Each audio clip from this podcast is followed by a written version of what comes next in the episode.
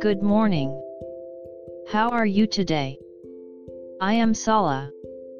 Let's start today's Bible. Today's Bible verse is Romans 15:13. I'll read. Now may the God of hope fill you with all joy and peace in believing, that you may abound in hope by the power of the Holy Spirit. Amen. Faith is mysterious. We do not believe because we understand God. At last, human understanding does not reach God. But when we believe, the range of the world that we can understand expands. You will naturally understand how much God loves you. That Jesus was crucified on your behalf, and that the Holy Spirit is constantly sending the Word and supporting you. May you spend your time in the grace of the Lord today too.